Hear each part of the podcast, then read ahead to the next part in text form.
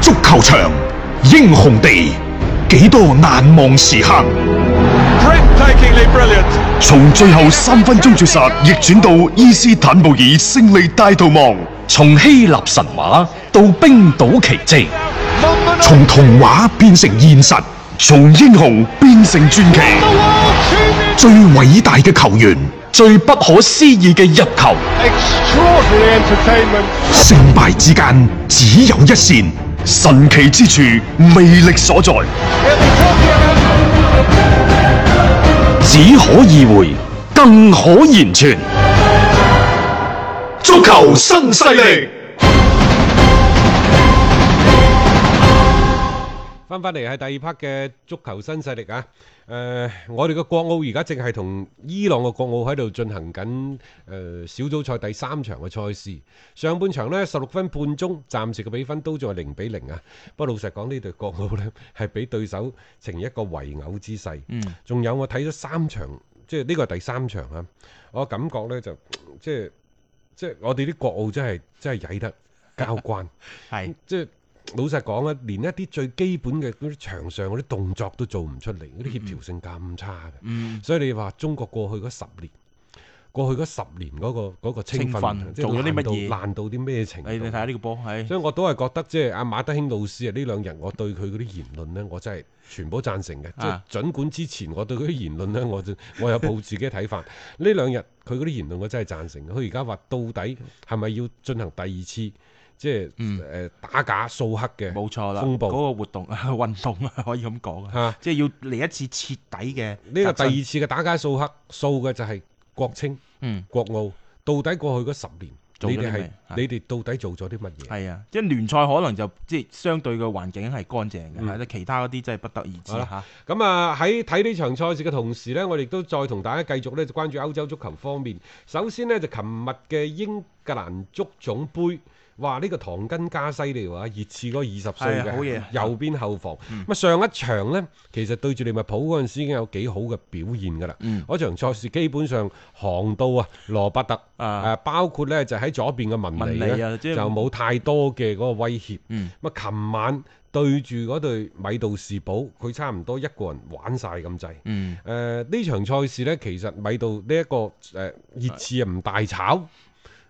摩連奴喺賽後都話：搞錯，我唔在乎失一個波，但我哋早就應該打入第三、第四、第五個波、嗯啊等等。我又覺得呢，即係呢啲就係咁噶啦，就係、吹水嘅啫。我同你講，有第三隻就絕對唔會有第四隻。係 啊！呢真係啲波呢，贏波你係預咗佢噶啦，嗯但係贏得嘅一隻呢，另當別論啊。我又覺得早就已經可能係劇本已經導演咗，即冇辦啊法，啊因為杯賽點解英格蘭足總杯一向都係爆冷溫床？誒呃亦亦都有咁嘅原因啊嚇，因為如果你真係正真真正正咁打好多波係強弱懸殊得好交關嘅，係唔存在呢種所謂爆大冷嘅情況。但係點解咁多嘅爆冷嘅結果出到嚟呢？對於強隊嚟講，點樣去晉級其實佢哋冇所謂嘅，啊係進咗級其實 O K 嘅啦。咁啊，講到呢，就係誒呃熱刺肯定要睇提呢，就摩呢一個嘅艾力神，嗯，艾力神呢，就而家就話個人嘅薪資待遇已經同國米傾好咗噶啦，嗯但係兩個俱樂部之間呢，仲喺度傾，國米呢，就一千萬步報價。一千萬一千萬兩個都係小家小氣嘅，真係好少氣然之後 熱刺呢就兩千萬歐元，嘅，喂都喺唔都唔係東多窗㗎嗰啦。陣時仲係一億三千萬，啊啊，然之後呢歐洲嗰度呢係八千萬八嘅，千萬即係大家夏記唔記天得啊嘅時候，夏天嘅時候嚇。而家就兩千萬縮水咗四分三。即係呢個，呃當然佢係合同最後嘅半個賽季，即係大家要理解呢樣嘢。但係我覺得喺一千萬兩千萬，即係艾力神啲咁嘅質素嘅球員上邊喺度咁扯，你有冇發現啊？艾力神最近落場踢波呢嗯，個表現都好勤力，啊好落力好。落力係嗱嗯即係打得好唔好狀態嘅調整係一回事，但係而家呢個落力呢，既係要向新東家或者係潛在嘅買家嗯去展示自己嘅能力水準，亦都叫做係多少回報下熱刺啲球迷咧，唔係熱回報熱刺嘅老細嚇， 回報下熱刺啲球誒迷。啊有時都要為自己去即係樹立翻一定嘅人設出嚟嘅。因為其實啊熱刺而家列為點解即係仲喺度吊吊起嚟賣呢？誒、有幾個下家嘅，可能而家傾得最多嘅係國際米蘭。嗯但係曼聯到底到到最尾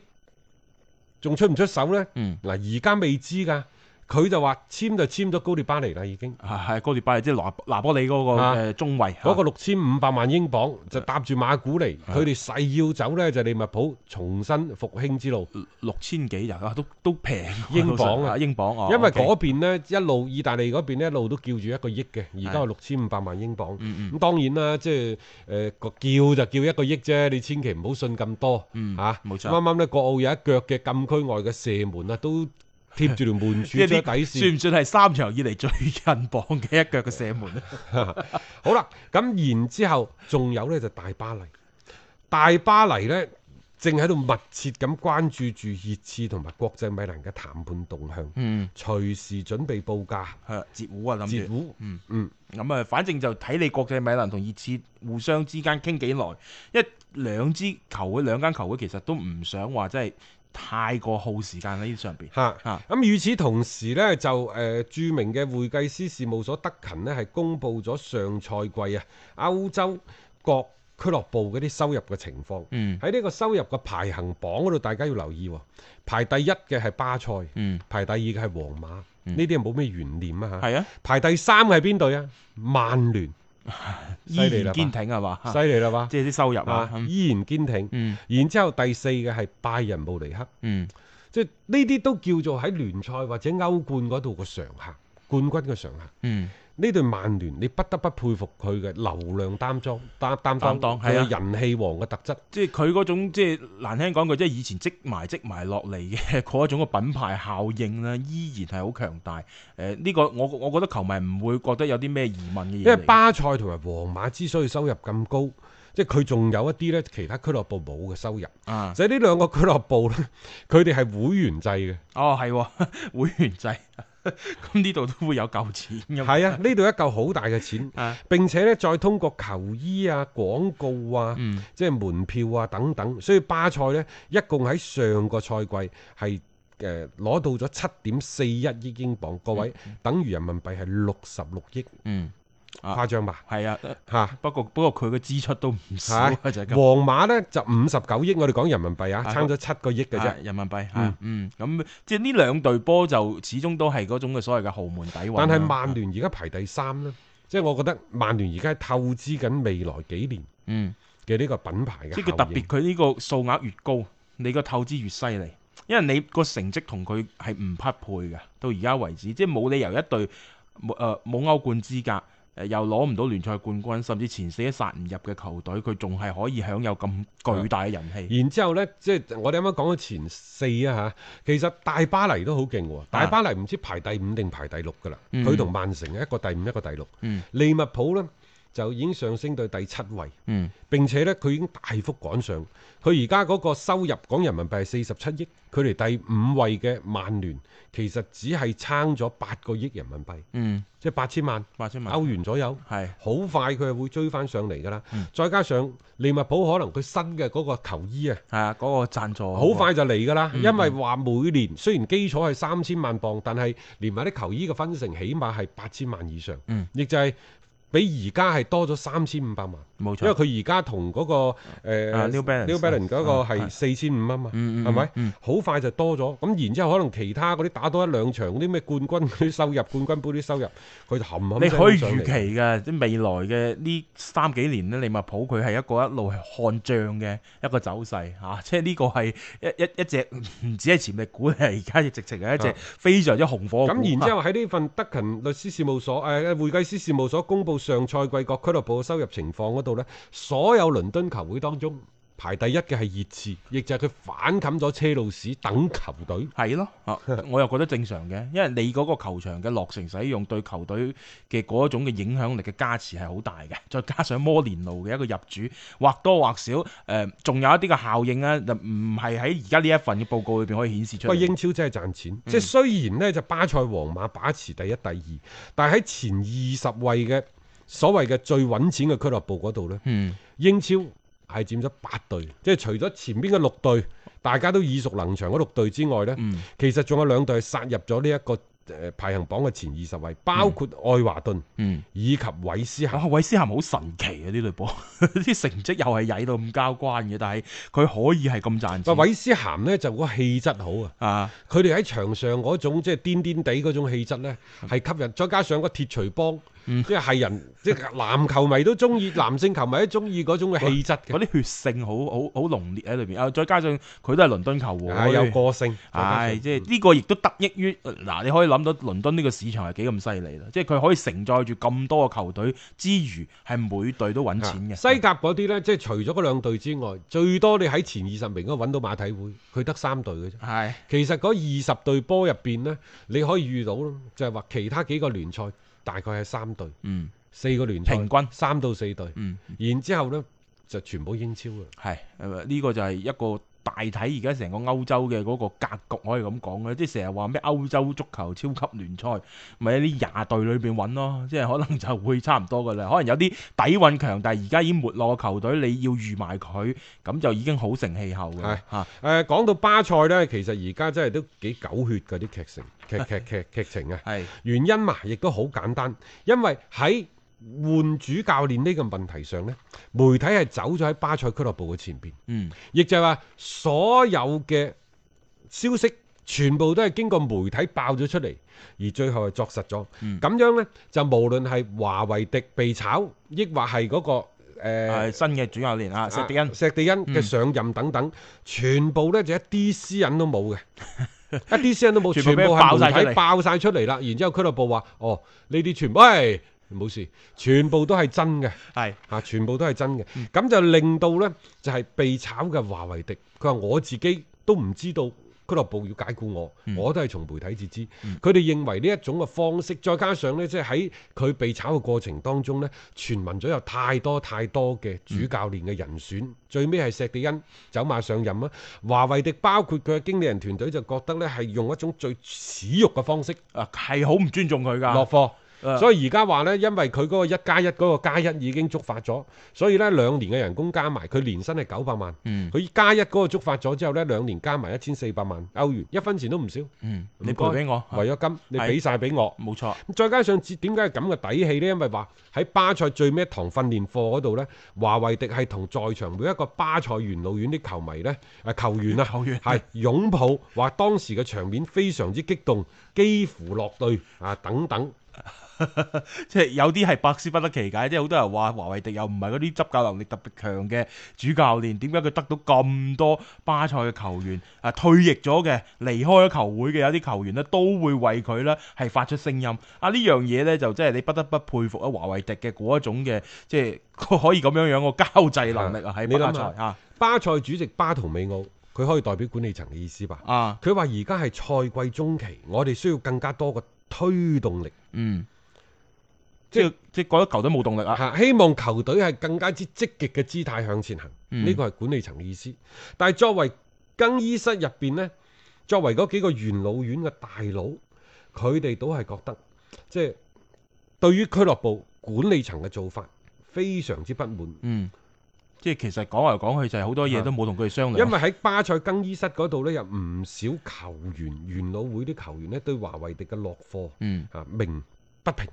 係當然喺呢個過程當中呢，就到底嚇係邊幾個元老呢？大家可以睇睇。首先，蘇亞雷斯包括美斯等等在內嘅絕大多數嘅大牌球員，都喺各自嘅社交網站、媒體嗰度呢，對華為迪進行咗告別。嗱，呢個係一個態度，亦都可以睇到華為迪喺呢一班元老院嘅球迷當中、球員當中真係好受到歡迎嘅。嚇有好多啊，即係炒友嗰啲關係唔好嘅屁都唔放一個㗎。做咩要講啫？巴不得你走添嚇，咁、即係所以喺咁樣嘅情況底下咧，即係多少啊嚇，會即係大家會覺得啊，會唔會就係呢啲嘅大長老啊你們？諗下美斯點寫㗎？ 美斯話感謝你所做的一切，華為迪先生，無論喺邊度，我都祝你一切順利。你唔單止係一名出色嘅主帥，仲係一個好人，嗯祝你好運。係咯，咁、咁即係得到啊球王 咁樣樣嘅一個祝福，其實就幾大嘅一個面子嘅。老實講，你佢哋啲關係好唔好呢？你喺呢個層面上面，你可以睇得一清二楚。嗯但係正因為佢哋關係越好，巴塞俱樂部即係高層嗰邊咧做咗呢啲決定，咁其實某程度咧，佢哋亦都係走咗一個對立面嘅啊係嗯啊喎嚇啊，只話呢個新帥呢，好玩啦嚇。我同佢講，嗯，誒、人狠話不多嘅呢、個嚇，石迪恩社會和迪恩哥迪人恩哥狠話不多，啲因素因為佢上哦迪恩叔啊，係佢上任嘅第一日已經呢，就採取咗一天兩練，哇，話六十一歲嘅主帥要求所有啲球員十一點鐘以前。翻返俱樂部報道參加訓練，西班牙係咁嘅，西班牙嘅夜生活好豐富啊我。就十一點好早噶啦，嗯啊十一對於佢哋點佢講哋以前十一點至開波嘅，啊啊十一點至開波，即係晚黑或者十啊點鐘，晚黑係啊啊，至開波係嘅啊嚇啊。十一點你要佢咁早去報道，同我哋呢度七八點翻翻工差唔多㗎咋。係啊，所以你話啲啲大帝們願唔願意啦啊？咁然之後咧就話咧，石紀恩呢就制定咗四項魔鬼計劃，嗯啊力爭讓巴塞就重回巔峰。按照呢一位石紀恩，我對佢唔了解，綜合翻各方各面啲媒體咧，就話第一呢、個人係一個放羊式嘅教練，所謂放羊式教練就係啊隨便玩、啊，隨便踢。即係你開心就得啦。啊，唔係嗰個意思係可能更加多呢，佢係鼓勵球員喺場上嘅積極嘅發揮。啊，啊，呢、個即係當然要喺一個大嘅配合嘅環境當中啦嚇。嗯積極積呢一個積極嘅現場嘅發揮，即興嘅發揮，並唔表示即係你冇防守任務去做，啊而係喺進攻嗰度可能釋放呢就更加多球員個人嘅個能力、天賦天賦等等。嗯呢個係啱巴塞嘅特質嘅。嗯第二，我所聽到嘅就係、佢一日兩 練，即係比較呢個操得係狠狠大棒啊同糖果嗯一同傾瀉而下。嗯，就你睇你點啦。因為石地恩呢就覺得呢，即係而家嘅華為迪啊，即係華為迪時期嘅巴塞呢，嗯誒冇、太多強調體能訓練，嗯所以呢，就之所以接二連三被羅馬、利物浦包括馬體會翻盤，原因在於球隊嘅凝聚力、球隊嘅體能狀況係有問題嘅。嗯，啊嗱，我唔知道佢呢個切脈切得準唔準，嗯又或者佢呢個做法啱唔啱，一切都要留待時間去印證。嗯咁當然啦，作為球隊嚟講，你冇出色嘅體能儲備，你如果冇頂級嘅一個跑動嘅能力，同埋好堅強嘅堅韌嘅戰鬥力，你係講唔過去嘅。嗯你應該講咁樣睇呢，石地恩做法係冇錯，即係一方面我係。要求你擁有更加出色嘅體能，你接受更加嚴苛嘅訓練。嗯另外，我鼓勵你喺場上啊，更加多嘅自主嚇即興嘅發揮等等。啊嗯但係你覺得係咁樣操，你覺得冇問題啫。班大帝制唔制啊係啊？仲有嗯喺賽季中期突然間將個訓練嘅強度扯到咁行。係咪一種合適呢？你唔係體能儲備期喎，你唔係賽季初要操起佢哋成班波嘅狀態喎。嗯而家、可能你操得兩操，操得行得滯，喂會受傷咯。係啊，同埋班球員究竟啊、受唔受你呢一套先？即係有時有啲嘢佢哋出工唔出力啊，或者喺嗰個比賽過程裏邊冇好好咁樣去貫徹一啲嘅所謂戰術意圖等等。誒呢啲真係好難講。誒、有時突然間咁樣樣，你新官上任三把火，呢種加壓呢，你係預咗㗎啦。但係呢種加壓嘅嗰個方式方法究竟做得好唔好？誒、個效果會唔會適得其反？呢啲真係唔知。因為按照石地恩所講呢佢希望通過高強度嘅訓練同埋出色嘅體能儲備，就令到球隊可以喺場上踢出節奏更快、更賞心悅目嘅足球。嗯，啱嘅。嗯。但係而家美斯年紀漸大，是否仲可以踢到啲節奏更快嘅足球呢？ 仲有你想呢一個高強度嘅訓練，咁作為呢一個元老院嘅大長老美斯等等，嗯，佢又制唔制呢？ 即係呢樣嘢，佢平時踢開嗰啲波唔係咁嘅喎，咁即係呢班球員，即係按照石地恩話齋，佢哋冇話操得好行嘅喎，咁即係你點辦先？一下子咁樣嘅改變，你要一個過程，諗法係好嘅。係 啊，實操嘅過程當中，是否會面臨更加多嘅？係啊，意想唔到嘅情況出現呢即係可能會好多故事啊會只喺裏能邊夠發生放。長雙眼再睇啦。係啦，咁呢個就係巴塞嘅一個情況。我感覺呢個換帥啊，應該都幾好玩㗎。足球新勢力提示你，想了解更多賽事推介分析，請添加關注北單體育微信公眾號。北單體育公眾號無需注冊，一鍵辦理，及時了解各位專家老師嘅賽前臨場信息發布。要足本回聽足球新勢力每日節目內容，可以喺喜馬拉雅 FM 搜索張達斌或者搜索足球新勢力。另外，仲可以搜索微信公眾號張達斌，添加關注。了解斌哥每日更新嘅公眾號內容。短視頻內容方面，抖音搜索廣州粵語傳媒或者斌哥廣播，都可以睇到足球新勢力嘅精彩內容。聽足球新勢力，晚晚有飯食。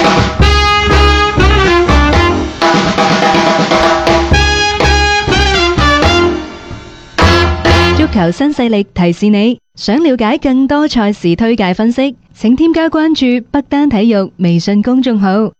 北單體育公眾號無需註冊，一鍵辦理，及時了解各位專家老師嘅賽前臨場信息發布。好啦，咁啊講到今晚嘅賽事呢，就英格蘭足總杯有重賽，嗯啊風頭等人氣旺嘅曼曼聯聯啊將會坐鎮主場，就對住呢都叫做少少苦主嘅狼隊。啊，唔係咁好過㗎，曼聯呢關，因為實際上而家曼聯呢，就陣中嘅傷病都唔少，有真係傷嘅，嗯，有炸傷 嘅，有疑似受傷嘅。反而就係傷，就係上唔到啦，係一堆嘅球員嘅。誒、今晚係有一個即係幾殘陣啦，去去迎戰嘅一個情況。因為曼聯呢，啱啱喺上週末就四比零大炒諾域治，所以能否趁熱打鐵贏多場？不過偏偏呢隊狼隊呢，即係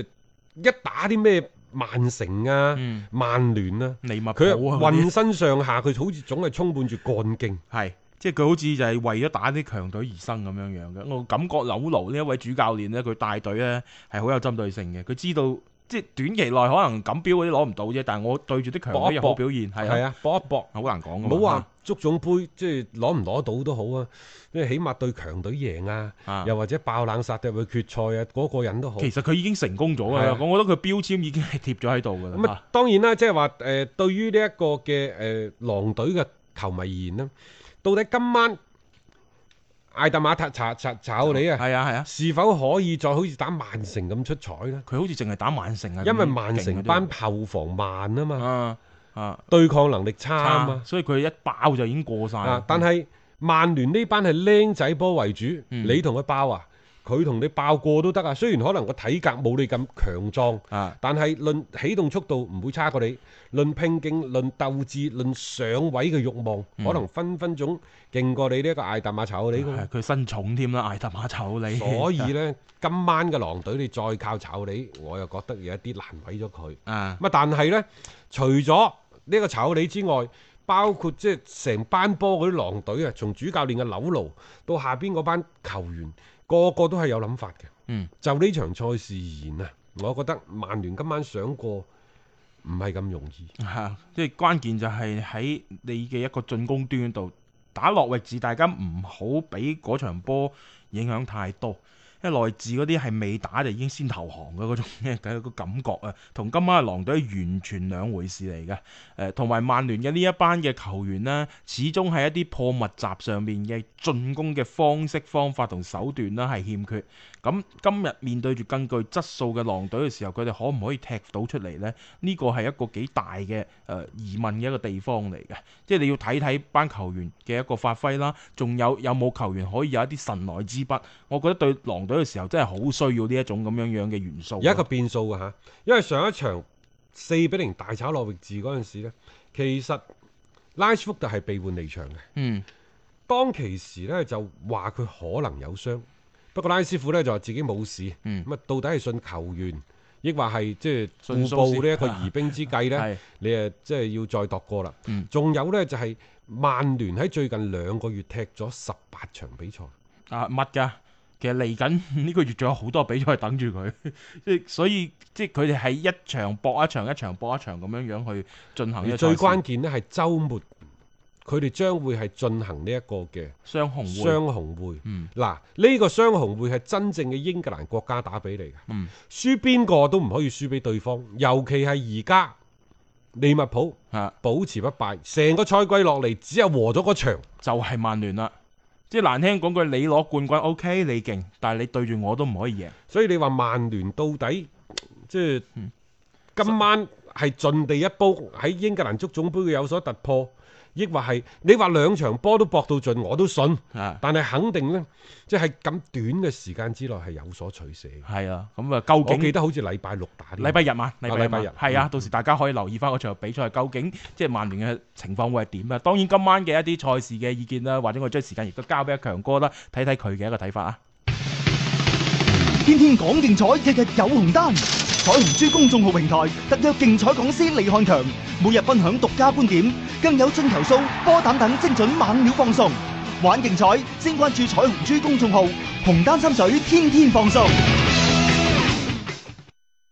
今晚咧繼續有呢個英足總杯嘅一個補賽啊，咁啊同大家講下曼聯對狼隊嘅呢一場比賽啊，估計大家會感興趣啊。咁啊兩隊首回合嘅比賽當中呢，狼隊喺主場呢零比零咧和咗曼聯嘅，不過不失咁啦。咁啊曼聯首回合嘅比賽嘅時候呢，可能係考慮到呢個三日之後有個英聯杯嘅一個半決賽啊。咁啊嗰場佢要對呢個曼城嘅，咁啊蘇斯克柴呢，當時誒只係派咗一個算係一個替補嘅陣容啦。咁啊除咗呢個馬古尼啊、林特洛夫啊、馬達啊咁樣等等有限嘅幾個主力之外呢，誒，其餘都係替補或者啲後生仔嚟嘅。咁啊，顯然呢，為咗呢個英聯杯嗰個比賽一個流力嘅考慮啊。咁啊，稍稍可惜之後呢，當時三日之後嘅主場呢，佢哋係贏唔到曼聯啦，一誒贏唔到曼城啊嘅一比三輸咗嘅呢個同城打比啊。咁啊，無緣呢個英聯杯決賽嘅。咁啊，而同期嘅一個狼隊呢，喺聖誕新年賽程呢，表現只能夠算係一般啦。除咗第一場嗰個拆禮物日贏咗曼城好意外之外呢，誒、接連之後呢都係負於呢、個誒、利物浦啊同埋屈福特嘅。咁啊上週末嘅聯賽呢，佢哋又俾呢個紐卡素呢就客場逼和添嘅。咁啊應該講係接連失分啦。咁啊狀態有少少低迷啊。咁啊首回合嘅比賽嘅時候呢，誒、當時佢哋都算係大部分主力陣容噶啦。咁啊結果呢都贏唔到曼聯嘅。咁啊，可能係有少少錯失機會嘅。咁啊，今晚嘅比賽咧換成客場咧，我估計咧誒、更加難以喺奧脱福球場咧佔到咩便宜嘅。咁啊，你唯一指望嘅咧就係、誒曼聯咧誒呢個星期週末嘅聯賽咧，佢哋係要呃誒呢、個作客呢個利物浦啊，要唔要分心留力啦咁樣樣？如果係咁嘅話咧，馬誒狼隊或者先至有機會偷襲晉級嘅啫。咁但係以目前嘅形勢嚟講，曼聯誒、呃會唔會又為咗週末嘅聯賽作客利物浦呢場咧作一個流力嘅選擇呢？咁樣樣咁啊，另外一個問題就係、即使曼聯呢場比賽流力，週末嘅比賽佢哋係真係可以喺利物浦身上爆冷呢、個問題，亦都係值得考慮嘅。咁啊，綜合上述嘅一個因素呢，誒、如果曼聯真係有非分之想啊，誒、妄圖喺週末嘅呢個比賽呢，以而家呢個陣容去去追擊呢個呢下利物浦，咁啊，倒不如呢，我覺得啊，踢好一場算一場好過啦，咁樣樣。咁、我又唔覺得呢，佢哋可以客場可以幫利物浦製造幾多麻煩嘅，唔大唔大敗就已經算好噶啦。咁啊，想多咗呢，可能而家係輸得更慘都唔定。咁所以呢，正路呢，今晚呢，最好喺九十分鐘之內淘汰對手，否則嘅話呢，如果連續輸波呢，壓力更加大嘅。各位聽眾，如果想要更多嘅比賽資訊同觀點呢，可以攞起手機添加彩虹豬公眾號嚟接收嘅。彩係彩票嘅彩，紅啊！